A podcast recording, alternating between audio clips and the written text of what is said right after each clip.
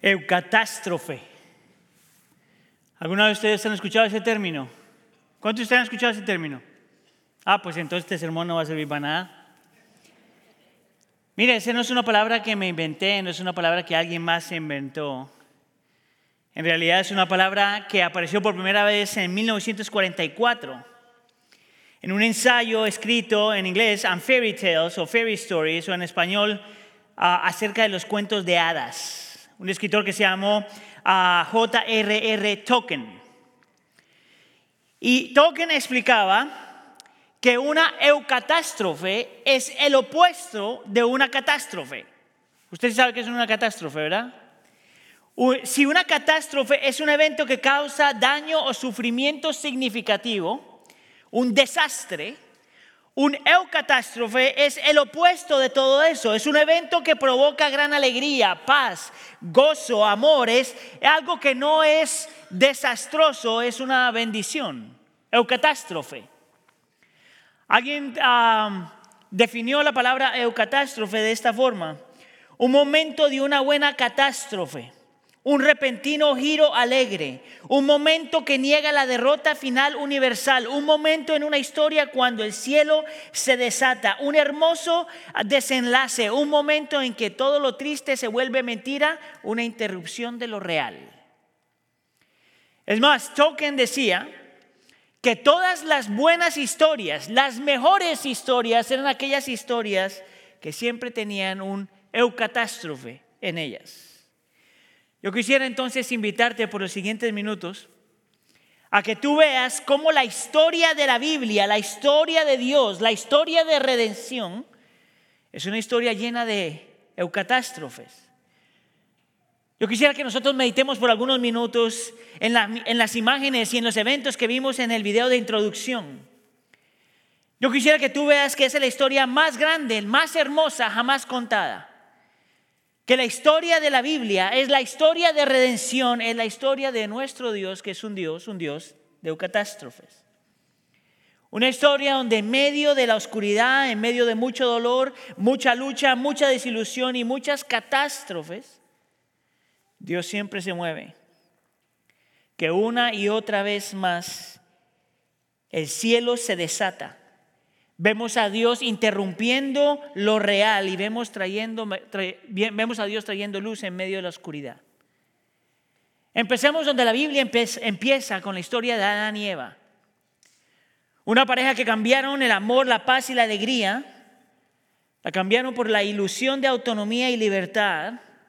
Y desde ese punto en adelante la oscuridad interrumpe el mundo. Entonces, ¿cómo interrumpe Dios lo real en ese momento? El cielo irrumpe, Dios no se aleja y aunque se esconden Adán y Eva por su desnudez y su vergüenza, la eucatástrofe es que Dios los viste y les promete que un día va a hacer todas las cosas nuevas otra vez. ¿Por qué hace Dios eso? Porque el pecado trayendo oscuridad en el mundo no vendría siendo el final, el final de la historia. Vemos luego la historia de Noé y el diluvio. Encontramos un hombre llamado, a, llamando a gente a, creer y arrepentirse. Pero porque la tendencia del ser humano a rechazar la luz y la cambiarlo por la oscuridad, por más de que Dios quiere salvarlos, la gente simplemente no quiere escuchar. ¿Cómo entonces Dios irrumpe lo real? El cielo irrumpe, Dios no se aleja. La eucatástrofe en esa historia es el arca. El arca recibiendo la ira de Dios, el arca protegiendo a los creyentes, el arca siendo sacudida por 40 días y 40 noches hasta que finalmente encuentra la paz. ¿Y por qué Dios hace eso? Porque el juicio y el diluvio no era el final de la historia. ¿Y qué me dice la historia de José? La historia de un pueblo imperfecto de Dios, del pueblo imperfecto de Dios. La historia de una familia que porque amaba más las tinieblas que la luz permitieron que los cielos, que los celos y la envidia dividieran la familia. Es porque amaba más las tinieblas que la luz, que un joven fue vendido a esclavitud, 13 años de sufrimiento, humillación, soledad, disolución y abandono. ¿Cómo irrumpe Dios lo real? El cielo se mete Dios no se aleja. Y la eucatástrofe es que en medio de toda agonía, Dios siempre protege a su Hijo. El mismo Hijo al que Dios más adelante le dará el poder y autoridad para rescatar a las mismas personas que lo, que lo vendieron a esclavitud. ¿Y por qué Dios hace eso? Porque la traición y la esclavitud no era el final de la historia. ¿Qué me cuenta del pueblo de Israel en Egipto? 400 años de esclavitud, por lo menos cinco generaciones diferentes, nunca habiendo probado la libertad, víctimas de la opresión, de la injusticia, robados de todo valor y dignidad, tratados como seres inferiores a los seres humanos. ¿Cómo Dios irrumpe lo real? El cielo interrumpe. Dios no se aleja. La eucatástrofe es Dios levantando a un hombre incompetente e inseguro que se esconde en un desierto por 40 años y ahora está siendo utilizado como un instrumento de Dios para libertar a su pueblo por medio de, milagros poderosos.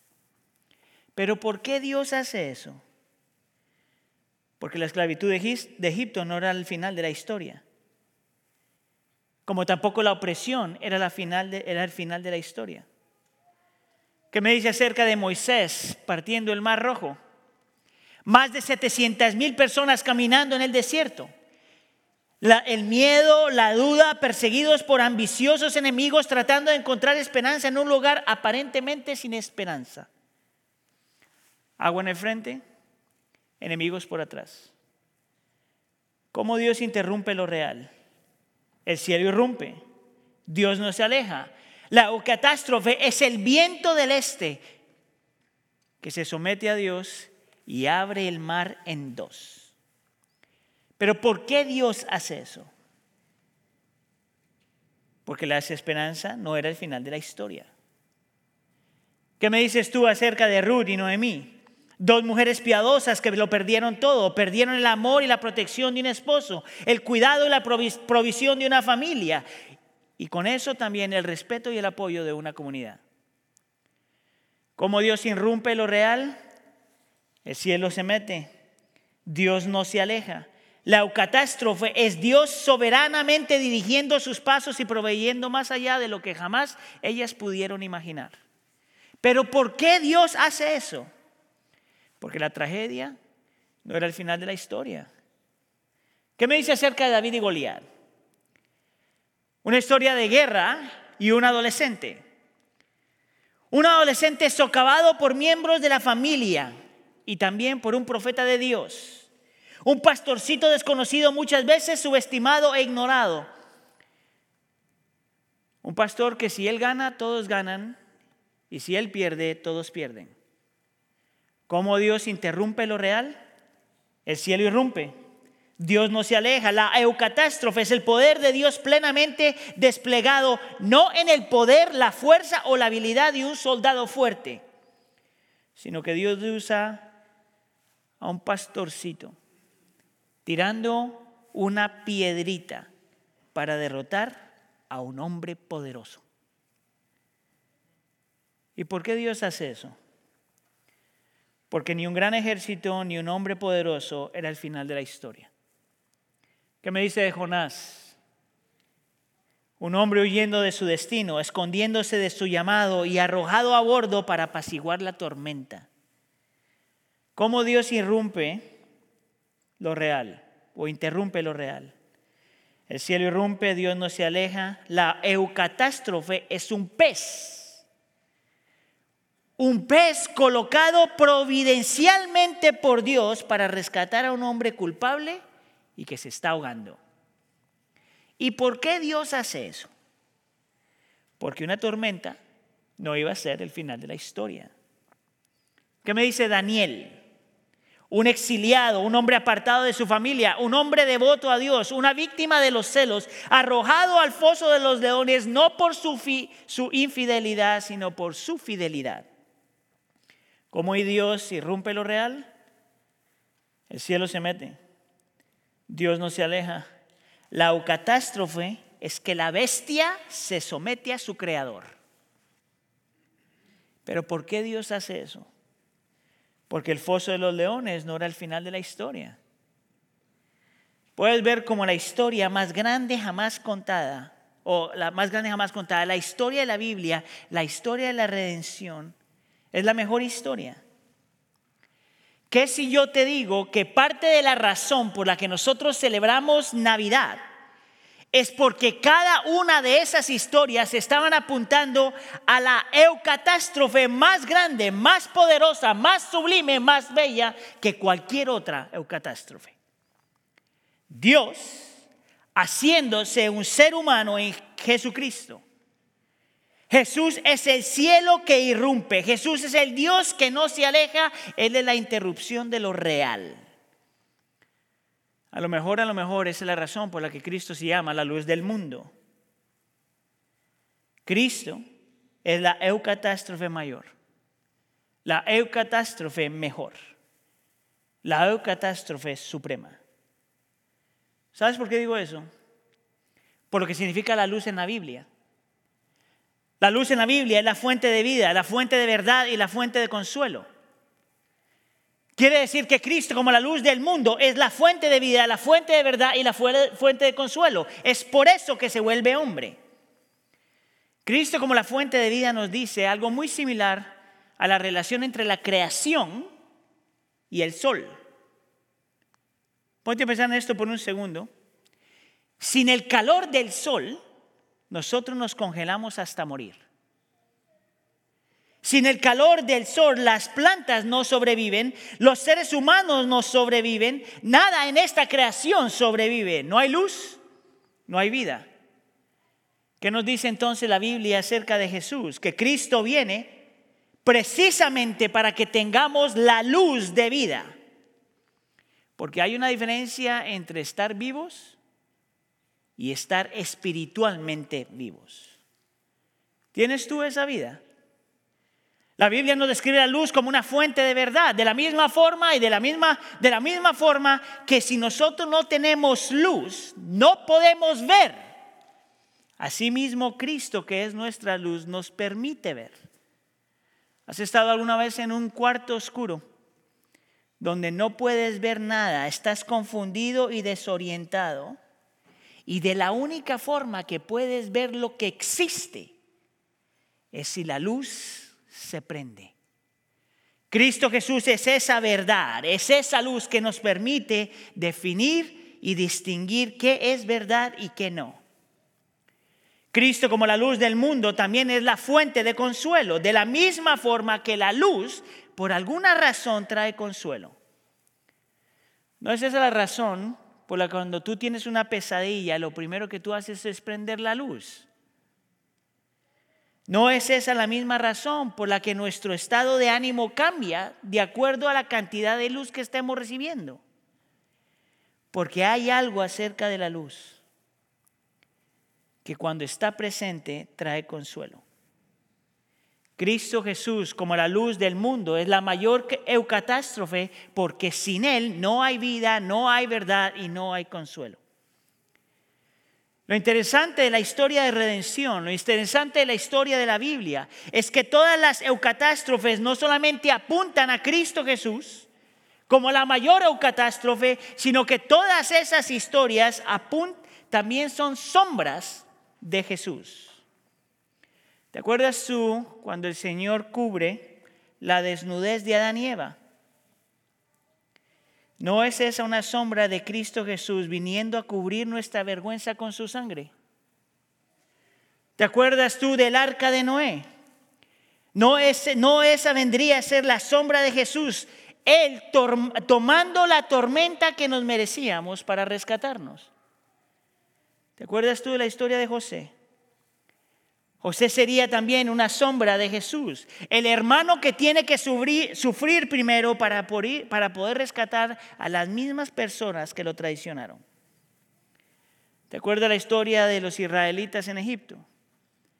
Esa también vendría a ser una sombra de la liberación que Cristo vino a traer. La liberación de la esclavitud, de la culpa y el poder del pecado. ¿Te acuerdas de Dios abriendo el mar rojo? ¿No es esa una sombra de Cristo abriendo el camino hacia el Padre? ¿Te acuerdas la historia de Rudy y Noemí? un evento donde Dios soberanamente la rescata. Esa también es una historia, una sombra que te lleva a pensar en Cristo, donde Cristo también soberanamente va a la cruz del Calvario para el perdón de nuestros pecados. ¿Te acuerdas la historia de David y Goliat? ¿No te parece que esa también es una sombra de Cristo Jesús? Porque cuando Cristo gana, todos ganan. Cuando Cristo muere, todos mueren. Y cuando Cristo resucita, los que han puesto su fe en Él también resucitan. ¿No te parece que la historia de Jonás es una sombra de Cristo? Cristo siendo arrojado a la tormenta de la cruz para apaciguar la ira de Dios. ¿No te parece que el pez es una sombra de Cristo? Dios rescatándonos cuando nos estábamos ahogando. Es por eso que celebramos Navidad. Porque somos parte de la historia más increíble jamás contada, la historia de un Dios que no sabe amar desde lejos, la historia de un Dios que interrumpe nuestras, que interrumpe nuestras tinieblas para traer luz, la luz de vida, la luz de verdad, la luz de consuelo. La historia de la Navidad es la historia de la buena catástrofe, la historia del que convierte el dolor en alegría, la historia que del cielo que se desata, la historia de la persona en que todo lo triste se vuelve falso. Jesucristo. Si tú eres creyente, esa es tu historia. Si tú no eres creyente, esa puede ser tu historia. Lo único que la Biblia te pide es cree y arrepiéntete. Para que puedas saborear la luz de vida, la luz de verdad y la luz de consuelo. En esta Navidad me pregunto, ¿cuántos de los que estamos aquí tenemos eso ya? ¿O cuántos de los que estamos aquí apreciamos eso ya? Que el Señor utilice esta Navidad para traerte más cerca a Él. Amén. Oramos.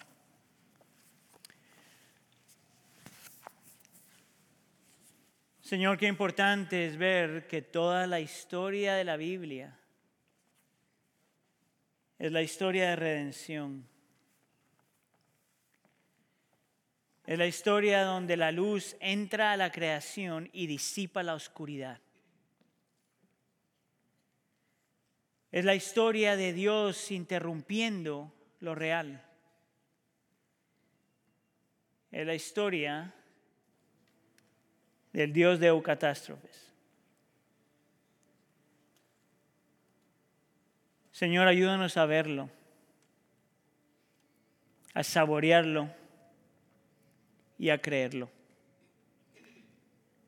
Porque parte de la razón por la que celebramos Navidad es porque esa es nuestra historia. Es la historia de nuestro Padre y de nuestro hermano la historia del Espíritu Santo haciendo milagros y aplicando eso a nuestro corazón. Permítenos, Señor, verlo para experimentar, Señor, la verdad, la vida y el consuelo que tanto necesitamos. Te lo pedimos por favor en nombre de tu Hijo Jesús. ¿Todos decimos?